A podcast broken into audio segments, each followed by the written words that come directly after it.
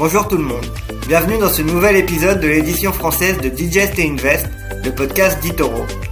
Avant de commencer, nous vous rappelons que ce qui sera dit dans ce podcast est uniquement à des fins éducatives et ne doit pas être considéré comme un conseil en investissement ou une recommandation personnelle d'achat ou de vente d'un instrument financier. Avant d'engager votre capital, assurez-vous de bien comprendre les risques liés au trading et ne risquez jamais plus que ce que vous êtes prêt à perdre. Enfin, nous vous rappelons aussi que les performances passées ne préjugent pas des résultats futurs. Et maintenant, le podcast. Bonjour à tous et bienvenue sur ce nouveau numéro de Digest et Invest, le podcast français d'Itoro. Comme euh, souvent, je suis avec David euh, pour commenter euh, les faits de la semaine. Salut David. Salut Antoine, bonjour tout le monde. Bon, c'est vrai qu'on fait ce podcast, on enregistre ce podcast juste après la, réunion de la Fed qu'on attendait tous. On attendait 0,75%, 75 points de base de hausse de taux pour la troisième fois consécutive. Hein, donc, c'était jamais arrivé hein, dans, l'histoire de, la Fed, hein, trois hausses de taux de, de 75 points de base. Et là, c'est arrivé. Euh, c'était largement anticipé par les marchés, mais euh, les marchés ont continué à baisser parce que finalement, euh, hein, président de la Fed, continue son, son discours très offensif, hein, très hawkish. Et, et, on a de nouvelles projections, notamment en termes de croissance, en termes d'inflation et de taux. Qu'est-ce que tu peux nous en dire? Déjà, ça a commencé en, fin de semaine dernière, euh, la, baisse. Hein, on, parlait la semaine dernière, justement, dans le podcast des, euh, de l'inflation et des données sur l'inflation qui allaient être communiquées par, euh, justement, euh, la Fed. Et on s'attendait à ce que euh, ces chiffres d'inflation soient en dessous hein, que l'IPC, donc les indices de prix à la consommation, soient en dessous euh, et soit en, chute par rapport aux, chiffres euh, du mois de juillet et euh, de l'année dernière. Et ça n'a pas été vraiment le, le cas. Hein. On s'attendait justement à une inflation autour de 8% aux États-Unis. On l'a eu à 8,2%. Donc on est euh, au-dessus euh, des, des, attentes, ce qui a poussé les marchés à, à repartir à la, à la, baisse déjà la, la semaine dernière, hein, parce que la, la, semaine dernière on a connu une semaine, c'était une des semaines, une des pires semaines de baisse depuis le début de la pandémie en, en 2020. Donc euh, on voit vraiment que les marchés ont déjà euh, mal réagi aux, surprises inflationnistes. Et puis, euh, comme tu le disais, on s'attend désormais à donc avoir une politique de plus en plus agressive de, la Fed. On a eu déjà hier le FOMC qui justement a annoncé une nouvelle hausse des taux de 75 points de base, comme tu le disais, ce qui va passer les, taux, enfin les, les fonds fédéraux dans une fourchette de 3 à 3,25%. Et euh, ça aussi, ça, euh, on s'y attendait un petit peu parce que c'était déjà ce qui était attendu par les marchés. Donc il n'y a pas eu de grandes nouveautés à ce niveau-là. Maintenant, ce qui a été très regardé par les investisseurs, c'était notamment le, le discours.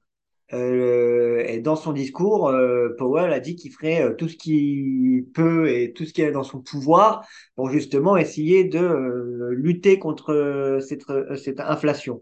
Donc ça, ça a aussi un impact sur les prévisions du PIB. Désormais, on s'attend donc à avoir un PIB qui euh, devrait augmenter seulement de 0,2% en 2022, alors qu'en juin, on s'attendait à une hausse de 1,7% du, PIB euh, américain. On a également une croissance plus faible euh, qu'attendue en 2023 et en, et en 2024.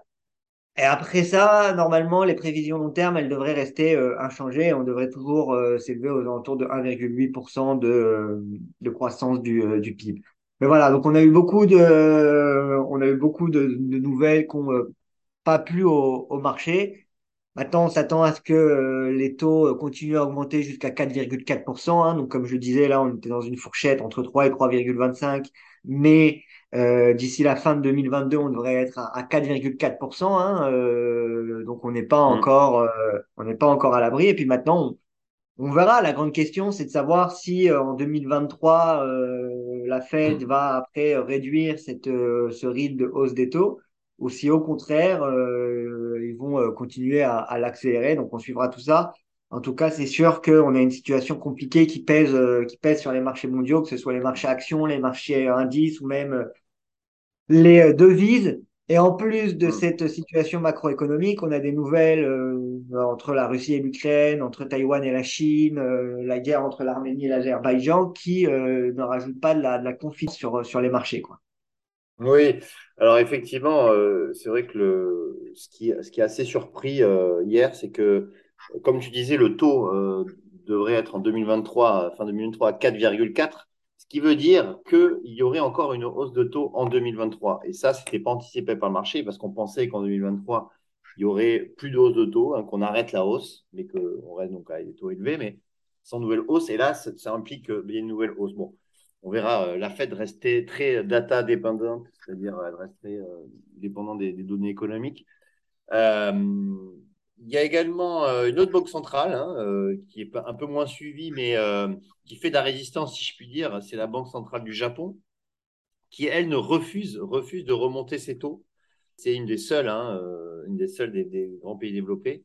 Et donc du coup, du coup, ça, ça fait, ça fait baisser mécaniquement sa devise. D'ailleurs, tu voulais nous parler un peu de, de devises, justement. Il y a toujours cette force du dollar hein, qui, bien évidemment, est liée à, à cette politique de, de, la Fed.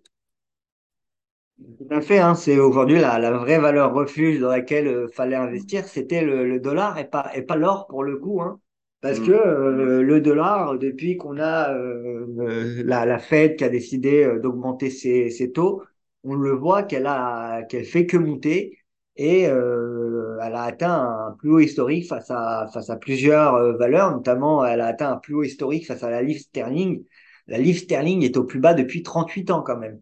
Donc on, on assiste vraiment à une Ouais, dépréciation rien. Ouais. euh, générale des monnaies face au dollar. Hein. Euh, par exemple, l'euro, euh, il n'est pas en, en, meilleure forme, hein, parce qu'on est aujourd'hui en, en, dessous de la parité et on s'échange euh, exactement l'euro-dollar aujourd'hui à euh, 98 euh, centimes, Ouais. aux alentours de 98, On est au plus 99. bas là, on est au plus bas là de, depuis plus de 20 ans là. Exactement. Et Mm. avant ça, c'était la création de l'euro, euh, pour rappel. Donc, Ouais. c'était pas non plus, euh, on n'était pas encore sûr que l'euro marche et que euh, il soit vraiment euh, utilisé par les gens. On a eu 20 ans de- d'expérience et malgré ça, on revient à, à un niveau très bas. Et donc, euh, voilà, on voit que tous les pays ont des craintes de récession. En Europe, on a des craintes avec euh, la, la guerre. Mais euh, au Royaume-Uni, c'est quand même assez impressionnant, hein, bon, il y a eu beaucoup de choses qui sont passées au, au Royaume-Uni aussi. hein. Il y a eu bien évidemment la, mort de la reine, mais ça, euh, tout le monde en a parlé. Ça n'a pas eu trop un impact sur les, sur les bourses mondiales. Euh, par contre, on a un nouveau gouvernement juste avant ça qui avait été élu. Hein. Ils avaient élu euh, Liz Truss en, première ministre qui était venu et qui était venu succéder justement à, à Boris Johnson. Et donc là, avec euh, un, un, pont d'une livre sterling au plus bas depuis 38 ans, euh, des craintes de récession, des factures d'électricité qui augmentent, elle a été obligée d'annoncer euh, jeudi 8 septembre un, un, plan de soutien à, à l'économie britannique, notamment avec une baisse des impôts et une hausse des dépenses publiques. Mais on, on voit que les investisseurs, ils craignent toujours quand même une détérioration de la situation financière euh, au Royaume-Uni. Et, euh, et, ça, ça les, ça les inquiète. On voit tout de suite que les actifs britanniques, euh, pour les opérateurs financiers du monde entier, ils sont quand même euh, moins attractifs que, euh, que d'autres. Et donc, on, suivra ça avec attention. Euh, moi, je trouve que c'est intéressant la situation en, Grande-Bretagne en ce moment. Hein. Surtout que ce qu'il faut noter, c'est qu'au Royaume-Uni, il y a d'un côté le gouvernement de l'Istruse et de l'autre la Banque d'Angleterre qui sont opposés sur comment faire et quels sont les moyens à mettre en œuvre pour lutter contre l'inflation. Hein.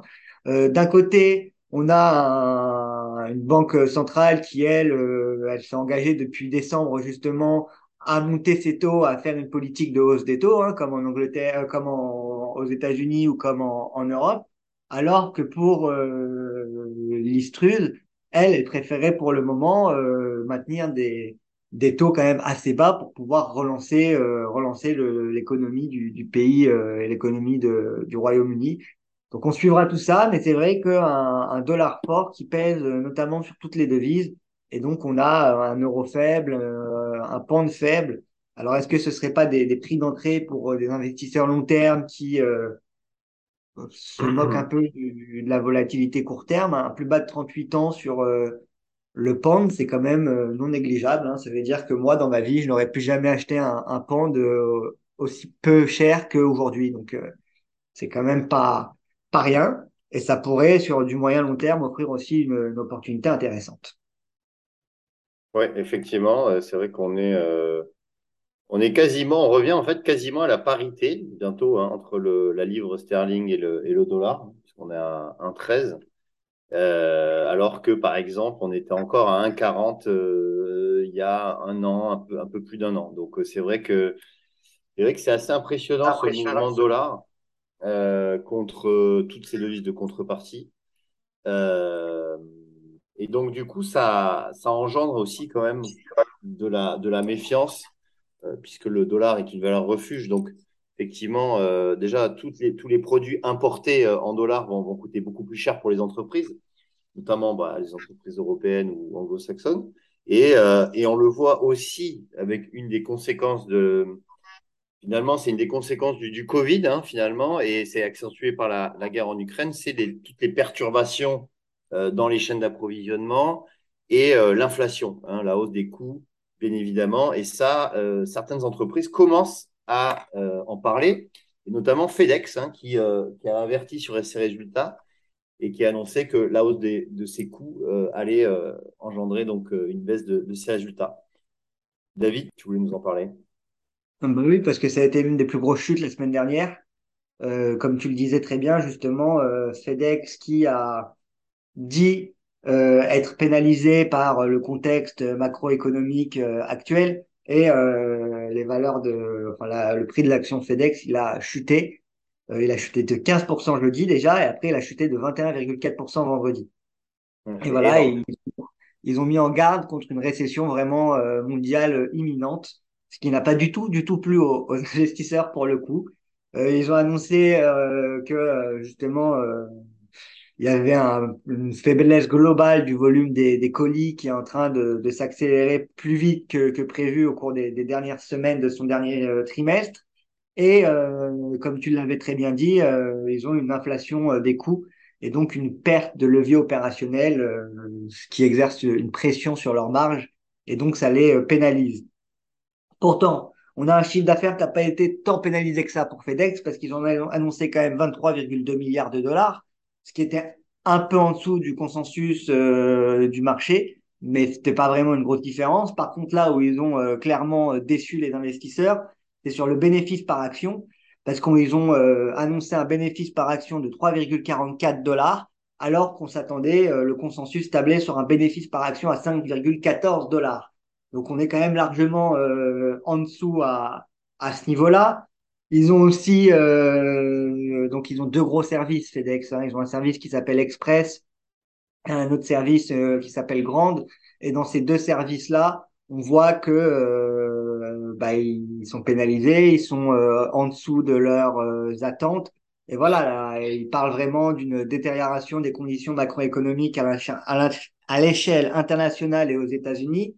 Ils parlent aussi euh, notamment de la faiblesse en, en Asie et euh, des défis qu'ils ont à relever en, en Europe. Donc voilà, ils, en écoutant FedEx, si on les écoute, la situation dans le monde, que ce soit aux États-Unis, en Europe ou en Asie, elle est compliquée. Euh, on a des conditions macroéconomiques qui sont fortement détériorées. Et du coup, euh, autre chose qui a pénalisé et qui a euh, pesé sur le cours de FedEx, c'est qu'ils n'ont pas euh, donné des, euh, des prévisions pour les prochains trimestres et pour la fin de l'année. Ils ont préféré pas communiquer dessus et, euh, et du coup, euh, et du coup, voilà, ils ont. Ouais, c'est ce que c'est ce que font effectivement pas mal de groupes. Hein. J'ai remarqué qu'il y a pas mal de groupes qui, qui, qui finalement ne peuvent pas donner de prévision. Euh, ça serait trop aléatoire et finalement ils, ils préfèrent euh, rester dans le, enfin, comment dire, être euh, dans le flou euh, pour les investisseurs et les analystes. Ce qui fait que ça, ça plaît pas non plus aux, aux, aux opérateurs de marché, aux investisseurs qui sanctionnent le titre. Euh, et après, on va, on va terminer par, euh, par, ben, on va parler d'Itoro un petit peu et, et il y a des petits, il y a des modifications sur le, des améliorations sur, sur la plateforme et sur, et sur l'application. Et notamment, euh, on a mis en place euh, tout ce qui est euh, lié à l'ESG. Donc, pour ceux qui ne savent pas, ESG, c'est le, le, E, d'ailleurs, je n'ai plus le E, mais environnemental. L'environnemental, voilà, l'environnement sociétal et, et, gouvernemental. Et du coup, euh, maintenant, il y a des scores qui sont mis en place pour chaque société. Euh, voilà. Est-ce que tu peux nous en dire un peu plus? Bien sûr, donc euh, à, à ESG, comme tu le disais, donc c'est des critères environnementaux, sociaux et euh, de gouvernance, de bonne gouvernance, et euh, ils sont euh, justement utilisés pour évaluer la prise en compte des enjeux sociétaux et environnementaux dans la stratégie d'une d'une entreprise. Donc c'est vraiment ça, euh, pour ça qu'on va regarder ce, ce score-là, pour voir si euh, l'entreprise dans laquelle vous voulez investir s'engage à respecter les enjeux sociétaux et environnementaux de, de l'avenir dans sa stratégie euh, d'investissement et dans sa stratégie au, au global. Et donc, euh, nous, chez eToro, on a mis en place désormais cette, euh, un score ESG sur plus de 2700 actifs avec un, un, un schéma de couleur euh, assez facile, hein, que ça fonctionne comme les feux de signalisation. Si par exemple, on a un score vert, ça montre que l'entreprise, c'est l'un des leaders dans son secteur en termes d'ESG. Si on a un score orange, ça indique que l'entreprise se situe dans la moyenne de son secteur en termes d'ESG. Et si on a un score rouge, ça indique que justement l'entreprise est mal notée en termes de ESG par rapport à son secteur. Alors, pour faire ça, on s'est associé avec euh, une entreprise qui est une des entreprises euh, leader mondial dans l'analyse de données ESG. Ça s'appelle ESG Book. Et donc, ça va permettre de fournir des données de, à des données euh, durables pour nos investisseurs sur toutes les plus grandes euh, entreprises euh, au monde.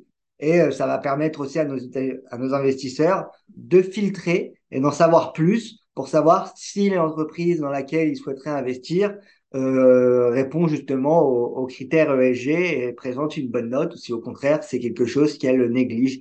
Donc ça peut être euh, utilisé comme signal aussi euh, surtout qu'on le sait aujourd'hui, euh, la plupart des pays au monde euh, essayent de favoriser ce type d'investissement, essayent de mettre en place des programmes pour favoriser ce type d'investissement. Donc, euh, donc nous, chez eToro, on a essayé de, de faciliter la compréhension de ce domaine-là à nos investisseurs avec un score qui va jusqu'à 100, comme j'ai dit, euh, en trois, en trois euh, signalétiques de couleurs, euh, vert, rouge et orange. Et à partir de ça, ça peut donner une, une idée rapidement aux, aux utilisateurs en un seul coup d'œil de savoir, euh, voilà, de, de pouvoir savoir quelles sont les entreprises qui respectent ces critères-là et celles qui, au contraire, euh, s'en moquent. Oui, c'est très utile et euh, donc on, vous invite bien évidemment à, à aller voir euh, sur euh, sur la plateforme et, sur l'application ces, ces nouvelles fonctionnalités. Bah écoute, David, je pense qu'on a un peu fait le tour de l'actualité cette semaine. Est-ce que tu voudrais ajouter des choses ou alors on peut conclure? Non, je pense qu'on peut conclure. Mhm. Ok, bah écoute, super. Euh, ben là, on va terminer le, le mois de septembre bientôt. Hein. Euh, On n'en est plus très loin. Il reste euh, six séances euh, voilà, à la fin du mois. Donc euh, voilà, on va, on va bien évidemment suivre ça avec, avec attention euh, sur euh, toutes les, les nouveautés. Euh, octobre, hein, ça va être le début des, des publications pour le, le troisième trimestre. Donc ça aussi, bien évidemment, on y reviendra euh, lors de nos prochaines interventions, podcasts ou webinaires. Voilà. Euh, en tout cas, merci de nous suivre et on vous dit euh, à la semaine prochaine. Au revoir. Vous venez d'écouter Digest et Invest d'Itoro. Pour plus d'informations, rendez-vous sur itoro.com.